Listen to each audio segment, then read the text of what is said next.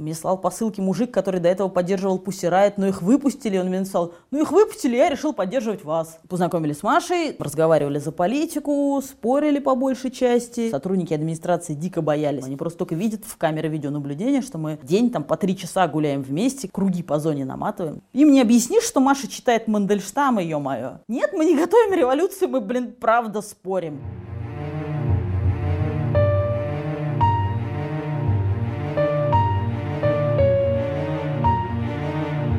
Здравствуйте, я Виктор Кульганик, автор и продюсер подкаста «Азбука тюрьмы».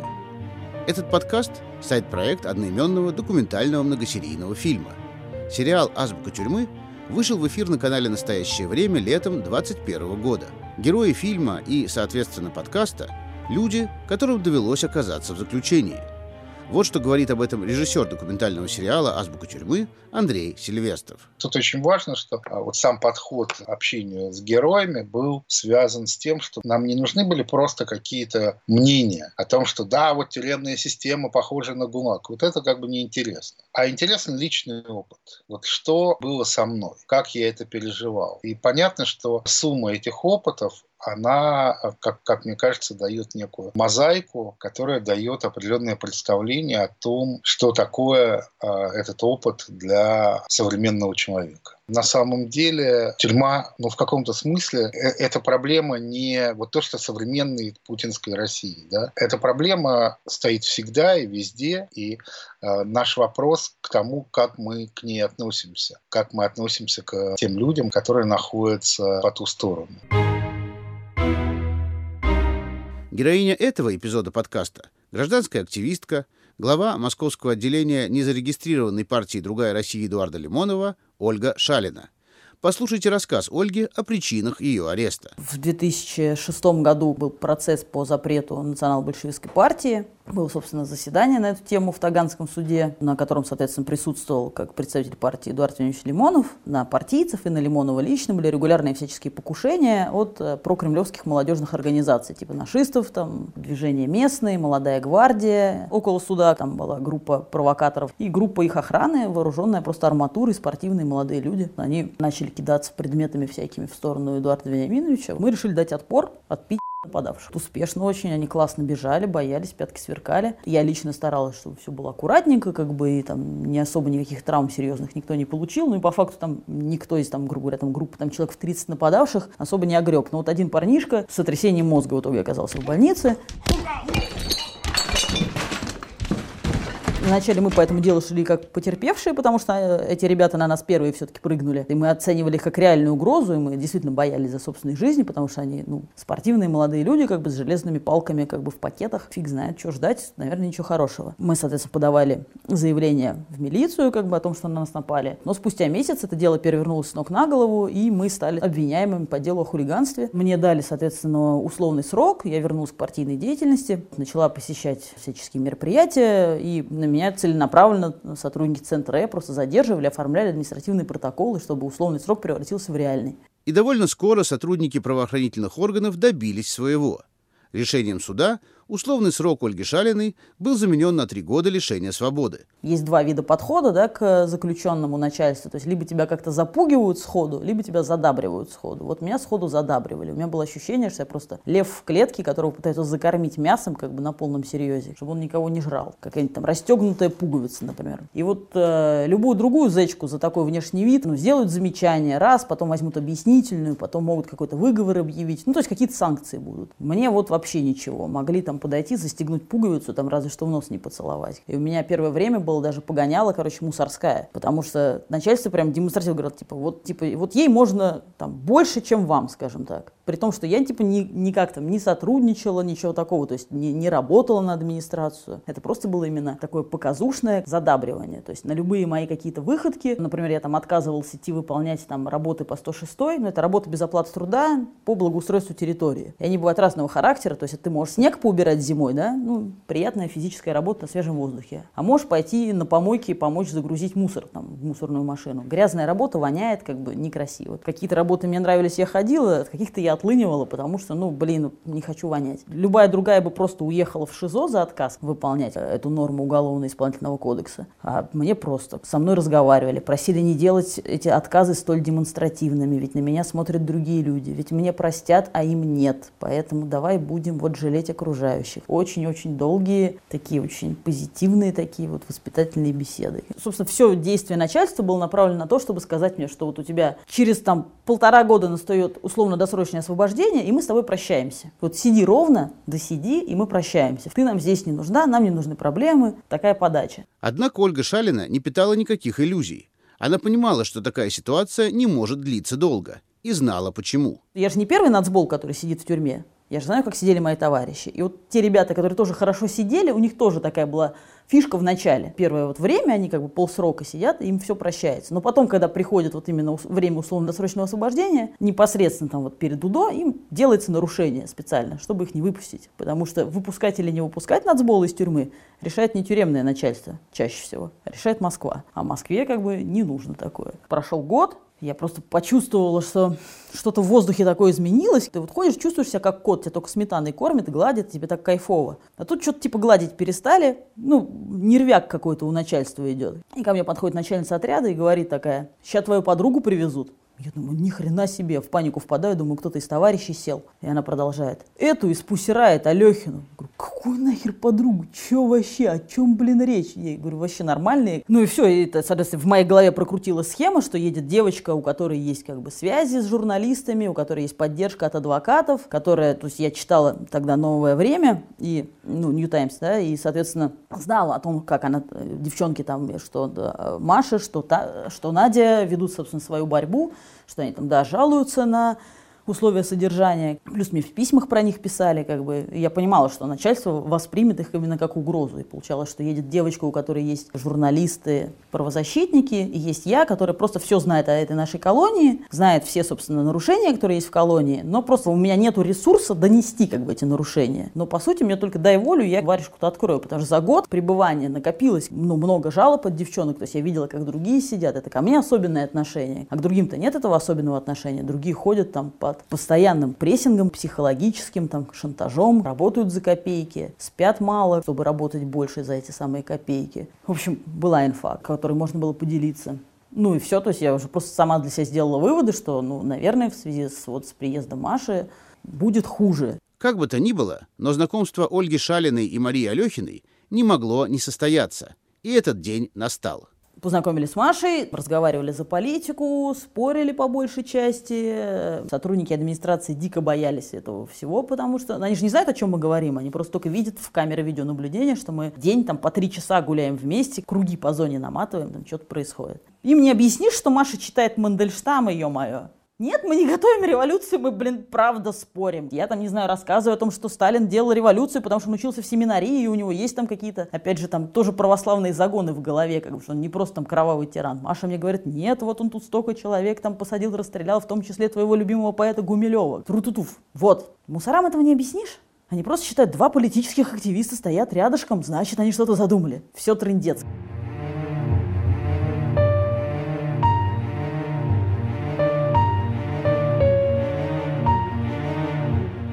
Напомню, что сериал «Азбука тюрьмы» вы можете посмотреть на YouTube-канале «Настоящее время док» и на сайте currenttime.tv. Там же вы можете прослушать и подкаст «Азбука тюрьмы». Также слушайте этот подкаст на сайте свобода.орг. А мы продолжаем слушать рассказ Ольги Шалиной о том, как ее этапировали из Нижегородской женской колонии в Кемеровскую. Меня собрали экстренно, мне не дали ни с кем попрощаться, никого предупредить, обнять, там ничего такого. Родственникам своим не могла сказать. Просто срочно там вещи в зубы и на выход. У меня такой вот был от этого стресс. Опять же, разрыв с друзьями, с той же Машей. Самая тяжелая часть этапа – это когда ты едешь в поезде, Столыпинский вагон. Для справки, Столыпинский вагон неправильно считать негативным вообще явлением, потому что до того, как появились Столыпинские вагоны, люди ходили пешком. И в процессе просто помирали. И зимой ходили, отмораживались, обмораживались. А тут их стали на электричках возить. В этом-то смысле все хорошо. Тяжело физически, э, тот момент, что люди заперты в вот этих маленьких клетушечках. Купейный вагон, только э, отсекателем является не стенка с дверью, а такая решетка сетка рабица, и дверь тоже сетка рабица. То есть такие обезьянки в клетке едут. Питания даются сухпайки, и начальство разносит кипяток три раза в день. Опять же, а, выводит в туалет тоже три раза в день. Это в идеале. Тот ходит в туалет, хочет почаще сходить, чем три раза в день. Но всем приходится терпеть. Если нет возможности терпеть, вопросы решают по-разному. Кто-то там, э, писает в эти там лоточки, которые от сухпайка стаканчики. У нас был случай на перегоне между Екатеринбургом и Марьинском. Девчонка-цыганушка такая супер боевая была, очень просилась в туалет, ее не выводили, потому что они имеют право открывать дверь клетки, только если они в численном преимуществе. То есть они подходят втроем к клетке, отрывают клетку выводят тебя. Ментовские правила понятны, но писать-то хочется. Цыганушка обозлилась, пописала в стаканчик. Ну и в следующий раз через эту решетку плеснула в этого мента. А она девка вот ростом там, я не знаю, просто метр там, не знаю, не больше. Ты ее даже не ударишь, потому что она слишком маленькая, это унизительно как бы. То есть мент просто матерился и убежал, как бы, все. Всех вывели в туалет, все пописали успешно. Жизнь, быт и условия содержания Ольги Шалиной в Кемерово отличались от колонии в Нижнем Новгороде. Я в Нижнем Новгороде занималась тем, что я шила, потом я непродолжительное время была механиком по обслуживанию швейных машинок, ну, ходить чинить швейные машинки, чтобы они там шили нормально. А в Кемерово меня определили, короче, для швейки я оказалась слишком умная, меня начальник э, промзоны испугался сразу же, я сразу начала про свои права рассказывать, он сказал, ему умные не нужны, я иду нафиг. Меня определили в дворники, нас вот 10 человек там было. И мы жили таким вот этим коллективом, собственно, дворницким. У нас там было специальное служебное служебное помещение, где хранился наш инструмент, форма, и где мы, собственно, тусовались тогда, когда не надо ничего делать. Когда я была дворником, вообще было смешно. Мне приходили посылки от одного товарища моего. Короче, он раз в месяц присылал мне такую маленькую почтовую коробочку, всю уложенную шоколадками Альпенгольд. 20-30 шоколадок. Понятно, что я не сожру как бы 20 шоколадок. И я тут же, когда получала эту посылку, своим дворникам, короче, раздавала всем девкам шоколадки, потому что у них столько нету. А у меня прям было реально дофига этих всяких сладостей, потому что у меня куча товарищей. Меня, там, знаю, мой тренер по боксу мне слал посылки. Мне слал посылки мужик, который до этого поддерживал Пусирает, но их выпустили. Он мне написал, ну их выпустили, я решил поддерживать вас. И начал мне слать посылки. Короче, у меня вообще ни в чем нужды не было. Вот я раздавала эти шоколадки. Меня вызывали на беседу и спрашивали, что за взятки я даю за шоколадками. Вообще, правилах внутреннего распорядка есть норма о том, что запрещается отчуждать находящиеся в индивидуальном пользовании продукты питания, вещи и так далее в пользу другого осужденного, и также запрещается принимать их в дар. Но это нужно, как я понимаю, для того, чтобы не было как бы какого-то шантажа и вымогательства, но по сути ты не можешь просто делиться. Слава богу, ни в Нижнем Новгороде, ни в Кемерово никто за этими нормами прям особо не следил. Там только вначале тебя подкалывали, типа, вот когда мне пришла эта дачка, и я уже знаю, что делиться нельзя. И они мне такие, что, все под одеялом съешь? Ну, я поняла, что, типа, все нормально, можно делиться, как бы, ничего такого. Я говорю, мне религия запрещает есть под одеялом, мне насрать на ваши нормы, как бы, я точно буду делиться. Но, например, у меня товарищ э, Гриша Тишин сидел в Волгоградской колонии, и ему за то, что он угостил другого, ну, когда на него начался прессинг, и он другому заключенному дал сигареты, вот его за то, что он дал сигареты, закрыли в ШИЗО, потому что запрещается отчуждать предметы в чужое пользование. Маша Алехина освободилась, и девчонкам, которые остались сидеть в Нижнем Новгороде, делала передачу. Пять девчонок сидит близких, да, и она одной сделала, чтобы она со всеми остальными поделилась. Логично? Логично. Удобно? Удобно. Вот ту девчонку за то, что она поделилась, соответственно, сделали ей выговор, а у тех, кому она отдала эти продукты, отняли эти продукты и сожгли их нафиг. Это подкаст «Азбука тюрьмы». Оставайтесь с нами. Доктор социологических наук Елена Амельченко в своей работе «До и после тюрьмы. Женские истории» пишет, «Развитие современной пенитенциарной системы – связана с трансформацией представлений о формах социального пространства и времени. О подобной трансформации говорит и Ольга Шалина. Ну, ты вот привыкаешь к тому, что мир как бы, он двойной, да? Есть мальчики, есть девочки. А потом ты вдруг окажешься в ситуации, где нету мальчиков.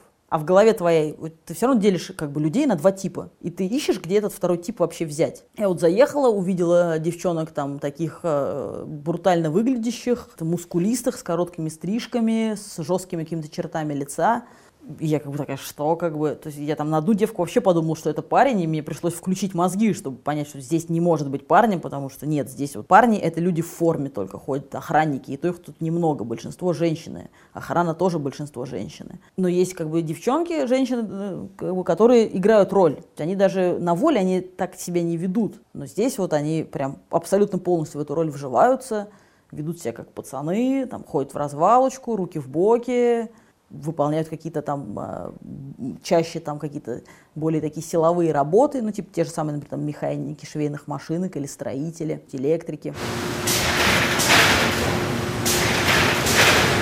Очень тяжело там не делить мир на две части. Это все одна часть. Как я не боролась, все равно я забила болт как бы через полгода. И типа девки с короткой э, стрижкой давала нести тяжелую сумку, а девки с юбкой отнимала сумку. Опять же, это не только в моей голове такое. То есть, например, в головах у начальников, ну, начальниц отряда, это, это женщины все, начальницы отряда в женской колонии. У них то же самое происходит. Вот у меня была фишка, что я вот играю себя такого бравого пацана-дурачка, Ванька такой, типа, пришел, такой, эй-эй, перед начальницей своего отряда, выпендриваюсь, и она ко мне начинает лучше относиться, потому что она меня должна отругать, а я, оказывается, похожа на ее младшего брата. И все. И у нее переносятся ее вот эти родственные какие-то чувства, как бы добрые, на меня. И мне все девчонки говорят, что такое, она злая, как собака, а с тобой она просто плывет. А потом она моей маме вот сказала, там случайно они пересеклись, когда мама на свидание приезжала, что оказывается я такая классная, потому что я ее брат напоминаю, как бы, который такой классный, задорный пацан. Ну и ты просто в наглую берешь, да, на таких вещах играешь. Но когда я заехала приехала в Кемерово, на меня, походу, галочка стояла. Мне прям сразу сказали, даже не пытайся в это играть. У нас прям жесткое табу, короче, прям забей болт. Как бы не прокатит все твои улыбочки, ужимочки. Ну, блин, это же женщины. Ты им комплимент сделал, они тебе улыбнулись, все простили. Ты заходишь,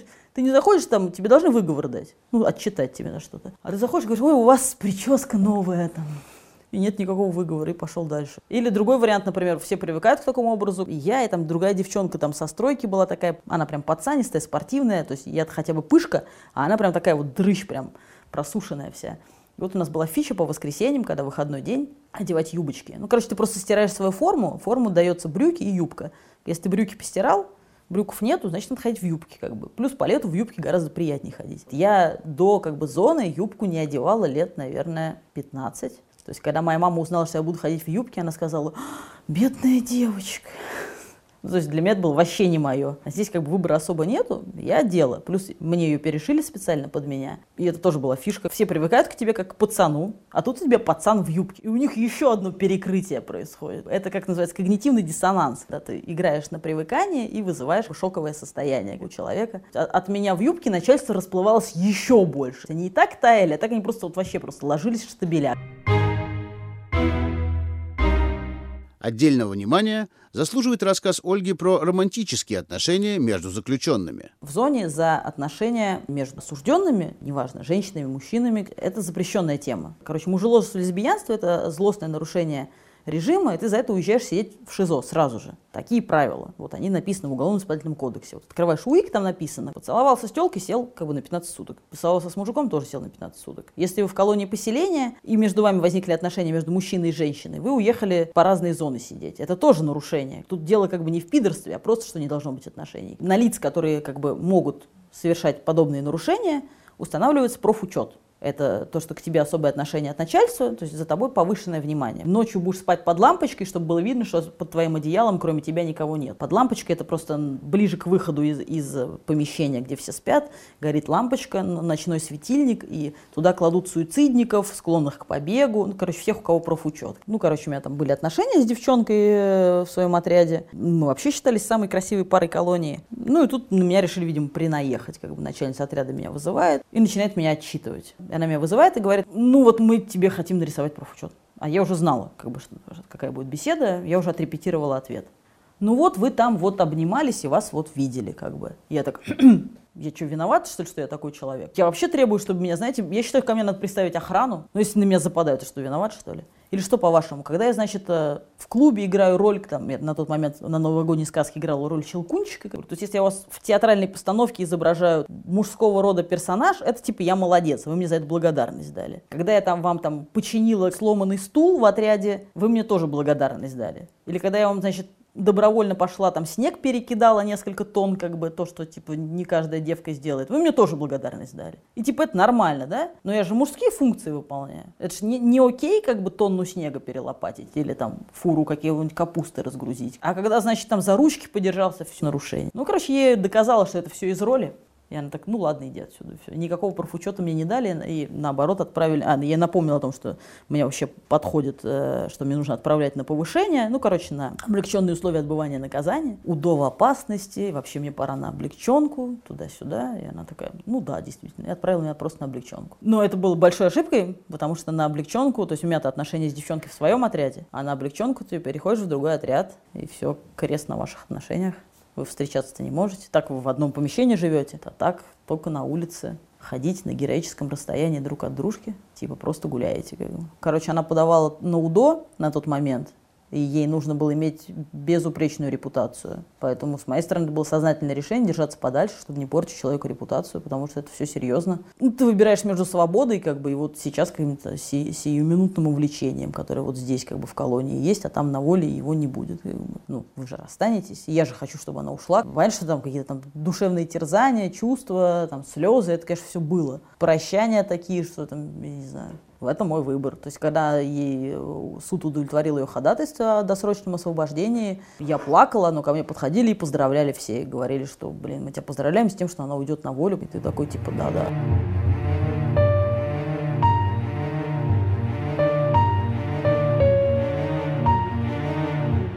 Ольга Шалина вспоминает свой тюремный опыт и приходит к выводу, что между заключенными и теми, кто их охраняет, есть очень много общего – вот эти начальники, наши охранники, они, по сути, точно так же отбывают наказание, потому что они большую часть своего времени, своей жизни также проводят здесь, в этой колонии. Также у них есть правила, они должны носить форму, они должны быть также застегнуты на все пуговицы, там, они должны там, снимать при своем начальстве свой головной убор, на них также висит бейджик с их именем и должностью, и они вот в этом смысле они мало чем от них отличаются. Вот, поэтому я сказала, что лучше пускай будут начальники, чем роботы, потому что начальник все-таки человек. Да, среди них есть там люди, которые там делают подлые вещи, есть, которые воруют. На мужских колониях э, дополнение к коррупции там, и воровству добавляется просто пыточные всякие мероприятия, просто озлобленность и избиение осужденных. Женщин, слава богу, я с этим не сталкивалась, но большинство из них это просто люди. С ними можно там и за жизнь потереть, и чаю. Ну, это запрещено просто, понимаете? Не служебные отношения называются. То есть ты не можешь с начальником выпить кофе. Но мы со своим там начальником пили кофе, также там пили кофе там на фабрике, где мы шили, хотя там запрещено пить кофе. Но это просто человеческое, или там сигаретами обмениваться. Типа он заходит, девки у меня нет, можно у вас стрельнуть. Простое такие вещи. То есть мы разыгрывали, вот когда я работал в банно-прачечном комбинате, я брала у охранника форму, ну то есть он мне давал свою куртку и шапку. Это баня. Девки моются. Но они моются типа в моечном зале, а мы в раздевалке находимся. Ну, там никого нет, все нормально. И мы подходим к двери моечного зала. Я, соответственно, в кителе. Там пар, там не видно. Заглядываю заглядываю туда.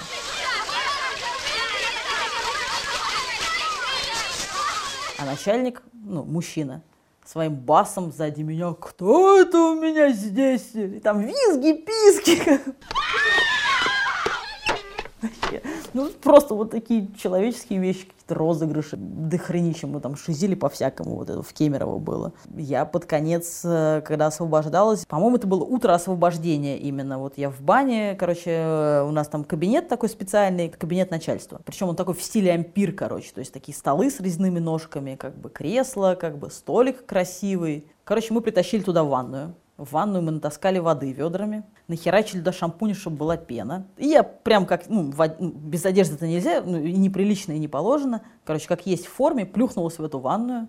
Ну и заходит шеф. И я так в ванне так. Че спинку не потрешь перед уходом? Все, блин, он просто пахаха, как бы, просто ржет, как бы, говорит, таких дураков у меня вообще никогда больше не будет, вы такие классные, блин, все, типа, Оля, блин. Короче, прощались, плакал, как бы, обнимались. И вот вроде зона, вот вроде мусор, как бы, да, я говорю, мусора начальства, как бы, нет. Он не мусор, он человек, который вот помогал тем, что вот ты вот сидишь и тоже себя чувствуешь человеком за счет такого человека, что вы там за жизнь трете и прочее. То есть я считаю, что вот такой вот именно тотальный стокгольмский синдром, как бы, это вот то, что меняет тебя, как бы, в лучшую сторону когда ты понимаешь других и не делаешь так, чтобы им было плохо. Как бы вот это то, что нужно. В завершении этого эпизода подкаста мне хочется дать послушать вам еще один рассказ Ольги Шалиной.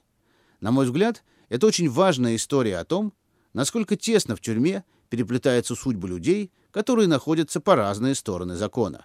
С начальником самой зоны Инвер Фархатович спорили, короче, я же сидел, это был Майдан, все эти события, там, соответственно, с закидыванием Беркута коктейлями Молотова, и это вот момент, мы смотрим новости, и вот происходит вот этот вот вечер, когда коктейли полетели, и горящие беркутовцы бегают между зечками и мусорами, прям такая черта такая прошла, потому что и мы же смотрим новости, и они же смотрят новости, и мы себя воспринимаем как протестующие, а они себя как Беркут. Ну, это просто психологически, кем ты себя ассоциируешь. На следующий день я вот выхожу, и я политическая единственная в колонии, и ко мне вопросы, что и меня сожжешь, когда время придет. Сожжешь, да? Кинешь этот коктейль, и ты хуй знает, что ему ответить. Но он человек в форме, который твой враг, который за этого ебаного Путина. Мы с начальником прям просто, то есть я там, ну типа я дворник, на тот момент была, кидаю снег, уйти никуда не могу с этой точки. Он подходит, начинает на меня орать, уебите в свою Америку, что вы добились, посмотри, что там происходит. Я говорю, это моя сторона, тебе надо, ты уебывай. Ну, чтобы вообще начальнику колонии сказать, уебывай, иди хуй сам. Вообще-то любой зэк за это уедет сидеть далеко надолго и здоровья лишится. Но это вот просто между нами разговор. Просто человека, который за власть, и человек, который против власти. Просто спор. Потом мне книгу передавали. «Киев капут» называется. Это статьи Лимонова, собственно, вот как раз по тем событиям на Майдане. Он эту книгу мне не отдал, взял ее себе, читал ее. И мы созванивались каждое утро, чтобы доложить, что нарушений не происходит, все в порядке, баня работает в штатном режиме. Ну, короче, все работает. И, соответственно, он не принимал информацию, как работает баня. Он мне говорил так, а я вот тут сейчас прочитал читал, и вот здесь мне нравится, а вот здесь я не согласен. Короче, мы обсуждали книгу. Когда прощались, он, соответственно, ну что, типа, кто, если не Путин? Я так, ну, я могу отвечать только за себя. Он, ну, тогда, если все получится, про меня не забудь. Ну, в общем, человеческое рулит. Друг, товарищ и брат, а не волк. Это важно сохранять.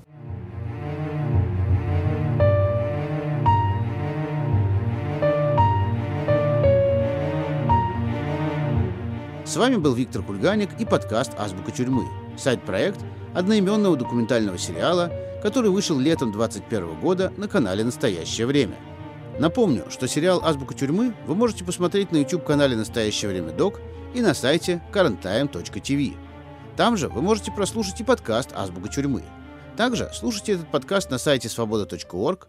Кроме этого, слушайте наш подкаст в iTunes, Spotify SoundCloud и на других стриминговых платформах. До свидания.